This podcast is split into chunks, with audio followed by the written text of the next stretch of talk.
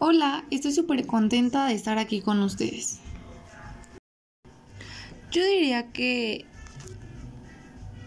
el diseño curricular forma parte de la planeación educativa y debe contemplar todas las dimensiones de la planeación, así como las características específicas del nivel educativo al que corresponda. Bueno, antes que nada tenemos que tener en cuenta que la planeación educativa contempla diferentes fases que se deben considerar en su realización.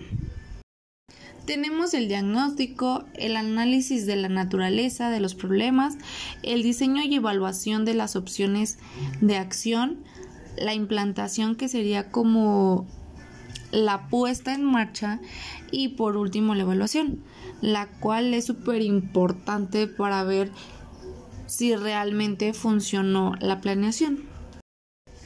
En realidad sí es un poco complejo comprender el diseño curricular porque también abarca otros aspectos como el currículo oculto, vivido y por último pues el formal.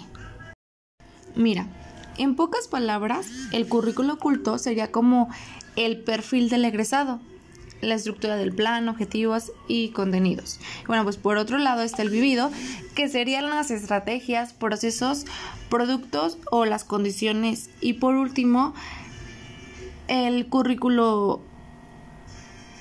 formal, que bueno, este forma parte de los valores, las actitudes o comportamientos en el aula y bueno, que está dentro del plan educativo porque nos permite estar más cerca de la realidad educativa y cada institución académica pues adopta el modelo acorde a sus propósitos institucionales.